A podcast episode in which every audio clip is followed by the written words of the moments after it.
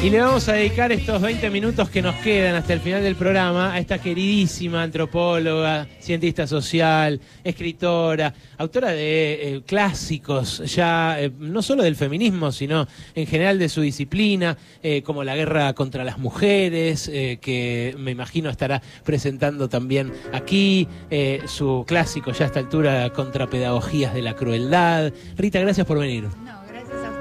Hablale muy cerca al micrófono. Gracias por invitarme, Berco. Nos distingue eh, siendo gente nuestra, Vulcano. La verdad que es algo que Qué lujo. Me y qué responsabilidad. Sí, totalmente. Porque a veces digo alguna boludez que ella me marca por WhatsApp, como otra gente. Eh, en serio, gracias por venir, Rita. Estamos en un momento en el cual eh, me parece que tu voz es más importante que nunca, porque yo veo un retroceso en, eh, no solo en derechos, sino hasta en, discursos, eh, que es muy notorio respecto de cuando nos conocimos, ahora cinco o seis años. Mm. Hay gente que hace campaña, por ejemplo, diciendo que va a cerrar el Ministerio de la Mujer. Ah, ¿Cómo se explica eso? Y bueno, esa es una, una de las preguntas que uno se hace, ¿no? O sea, en mis últimas conferencias, las últimas que he dado, siempre en algún momento hago la siguiente pregunta. ¿Cuál es la relación entre el gran, capital, o sea, los, dueños del mundo, la gran riqueza y una muchacha embarazada que quiere abortar?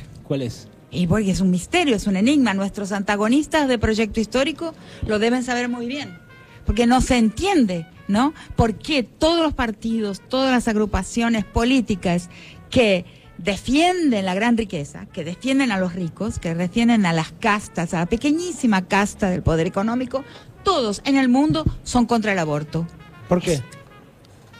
no es fácil responderlo, pero es que em, el poder, el poder real, el poder económico, el poder, em, digamos, geopolítico, llamémosle el, poder imperial, eh, es muy inteligente y sabe que el derecho a abortar amenaza a todos los poderes, amenaza a la riqueza, amenaza al, poder real.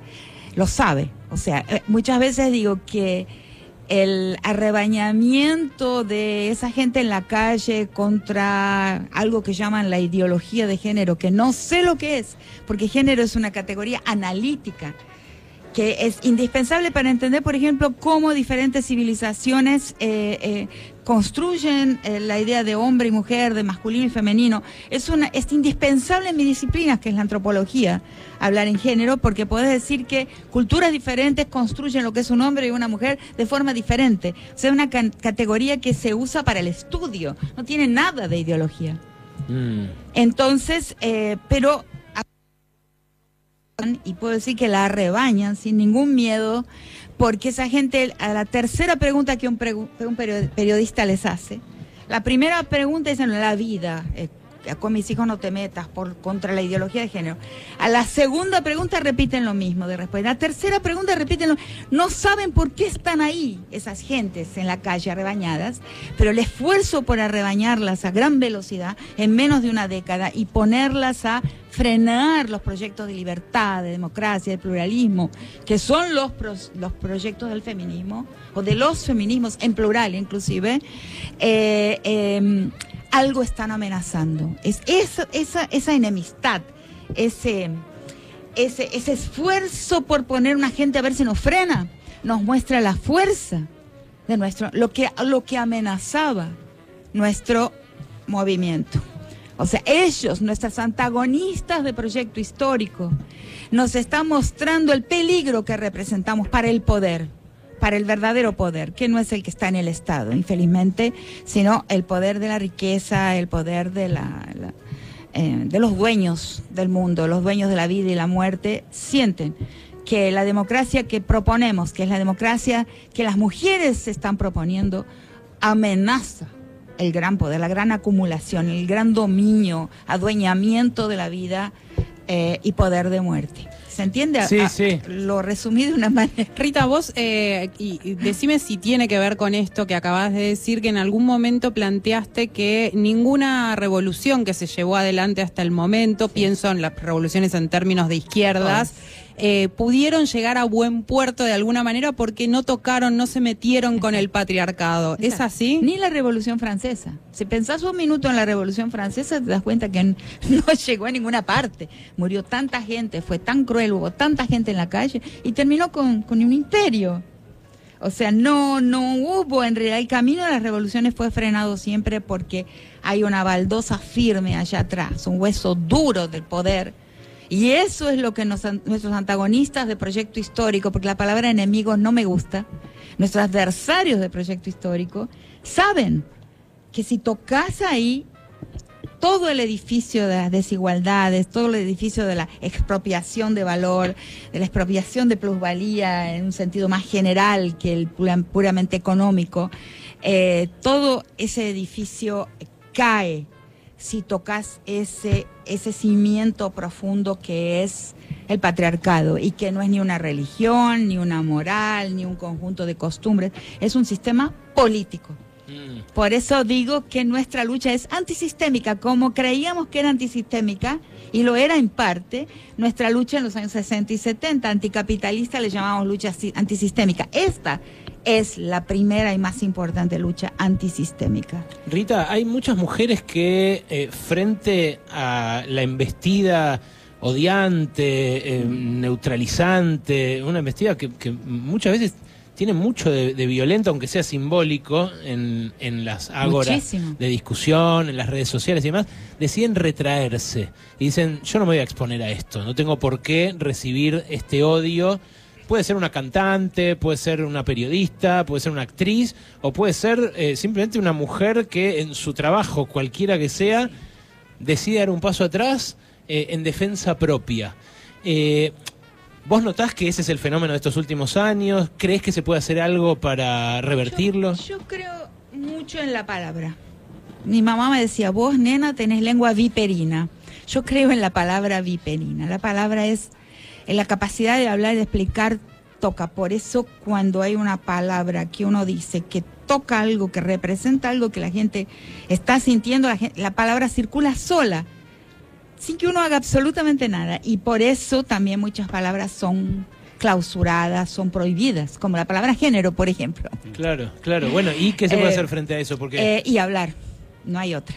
Aún cuando una... Nadie puede culpar a nadie por abrir la boca y pronunciar palabras que representan lo que necesita ser nombrado. Pero Rita, si por ser justamente por hablar y, sentar posición respecto a muchas mm. cosas, muchas mujeres mm. son agredidas y esto que decía Ale, en las redes sociales es algo que se ve muchísimo y mm. terminan retirándose, cerrando sus cuentas de Twitter, en Instagram o lo que sea. Bueno, yo no tengo ni Twitter ni Instagram. El Instagram que tengo es porque aparecieron cinco Instagrams con mi nombre que no eran míos, entonces tuve que abrir uno con el sello para bloquear los otros cuatro, pero los lleva mi hija a veces. No, yo no uso ni Twitter ni Instagram, yo personalmente. Eh, a veces, muy raramente, Facebook, pero no uso nada de eso. Y mi palabra, sin embargo, circula. Yo me doy cuenta por la calle. Gente que le pregunta, ah, ¿por qué sabes esto? ¿Estás e-?", Porque me dice, ay, me gusta esto que usted dijo. Ah, ¿estás estudiando? No, me dice. pero circula eh, a mí eso yo lo puedo comprobar con mi propia experiencia. He tenido de Brasil algunas amenazas en su momento, pero no me, no me asustaron. He sido, he sido también, ¿cómo se dice? Clausurada. Censurada. No, el eso, ah, cancelada. He sido cancelada también por algunos personajes bastante poderosos. no me importa porque no quiero nada. Yo realmente mi esfuerzo es por decir lo que pienso. Y mi único lujo, ese es otro problema que ha causado también ciertos cancelamientos, mi único lujo es la absoluta libertad de decir lo que he pensado e inclusive de equivocarme no soy obediente, no puedo funcionar muy bien en ciertas estructuras que practican todavía el centralismo democrático, como en mi época de los años 60. Por eso te queremos tanto. Centralismo democrático, que en realidad es un verticalismo, uno piensa, los otros repiten y obedecen. No lo puedo hacer, aunque quisiera no podría. Eh, Pero, ¿y a las mujeres que sí quieren tener redes sociales de repente? Muy bien. ¿Qué les decís? Yo soy pluralista. O sea, cada uno por su camino. También entiendo a aquellas personas que se retiran para no ser maltratadas, las entiendo. Yo cuando se me ocurre algo, lo digo. Lo digo y enfrento las consecuencias que no me importan mucho porque no tengo ambiciones. Ahora, eh, Rita, recién cuando, como- cuando comenzó la, la charla hablabas de esta idea de, de que, de que existe una ideología de género, que claro, no existe, digamos, pero que marcan e instalan como eh, ya directamente la idea de ideología de género. Y hay como una construcción de esos sectores de derecha y ultraderecha de, de cierto sentido común y hasta mostrándose como que son rebeldes a, a- a un sistema. O sea, es una reacción, pero ellos se muestran rebeldes a un supuesto sistema. Sí, eh, bueno, sobre eso Sí. justamente es una cosa que pensaba desarrollar esta noche cuando Ajá. vamos a presentar el libro eh, sobre el fascismo de Mm. Daniel Feyerstein. La construcción Em, del enano fascista. Porque él trabaja mucho sobre esta, esta cuestión de cómo se construyen esas enemistades, esas, Esos odios. esos odios y cómo son importantes, cómo es importante la construcción de lo, la construcción de esos enemigos, más que ahora mi preocupación es de dónde surge ese caldao- cal- caudal de odio. ¿Dónde, es- ¿Por qué la gente tiene hoy tamaño ¿Y resentimiento? de dónde surge? Me súper interesa tu reflexión sobre Mm, No, ahí esto. hay que, hay que pensarlo colectivamente. Es, es más fácil pensar cómo se teledirige, cómo se dirige y se teledirige el odio hacia ciertos eh, víctimas, eh, digamos, eh, víctimas sacrificiales que son necesarias para esta política del odio.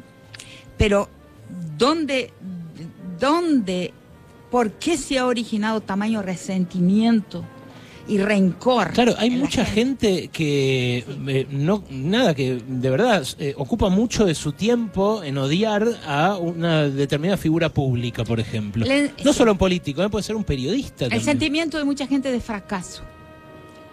Porque hubo promesas, eso voy a desarrollarlo ahí un poquito, hubo promesas de la modernidad que no fueron cumplidas. Hubo pr- promesas de la democracia que no fueron cumplidas. Por ejemplo, toda la discusión encerrada en el partido, ¿no? Y la gente queda fuera del partido, de la agrupación, inclusive del movimiento social. Hay como una, un- un- una falsa idea de que la gente está adentro de los movimientos sociales, adentro de los partidos, y se cierra la discusión intrapartidaria dentro de las estructuras del Estado. Como yo soy antro- antropóloga, a mí la gente con que trabajé, sobre todo la gente negra en Brasil por mucho tiempo, me enseñó a, a desconfiar de las estructuras eh, estatales. Y eso me- se me cobra mucho, me lo, ha cabra- me lo ha cobrado recientemente un personaje eh, que fa- forma parte, un joven que forma parte de esas estructuras. Pero la gente del Changó de Recife, la gente con quien trabajé, que es la gente de pie a tierra, con, del pueblo mismo, me ha dicho, no, el mundo no puede estar atrapado ahí. El Lo que mundo pasa es que está fuera de eso. El Estado también es el que acá en Argentina garantiza el acceso al aborto Sí. legal, seguro y gratuito. Seguro, no se puede abandonar el Estado, pero hay que trabajar por fuera de esas estructuras con tanta fuerza como se trabaja por dentro de las estructuras. Rita, en el terreno Eso es lo que yo creo. Las dos, eh, eh, los dos caminos son indispensables. Porque hay gente que nunca se identificará o nunca confiará completamente en un Estado que siempre se ve como un Estado de élite, un Estado de castas, las castas. Mm. En el terreno político, ¿vos crees, Rita, que ese odio del que hablas, que, que, que hay que investigar y bucear de dónde viene, está más dirigido a las mujeres que, en los, Las que a los mujeres es varones? un, es, un, es un blanco fácil. Las mujeres somos un blanco fácil. Todo el mundo sospecha de las mujeres, inclusive las mujeres sospechamos también de las mujeres. ¿Por qué? Y eso me lo dijo un violador en la cárcel de Brasilia. Este, y a veces, en, esto, en uno de estos capítulos de mi nuevo libro, La escena de un pensamiento incómodo, lo, lo relato. Eh, em, una vez eh, en la larga investigación con violadores que forma la base de todo lo que dije después, que está en las estructuras elementales de la violencia, he relatado, un preso me dice, pero profesora, me dice, ¿no vio Eva? Y le Eva, le digo, ¿por qué? ¿Y por qué Eva?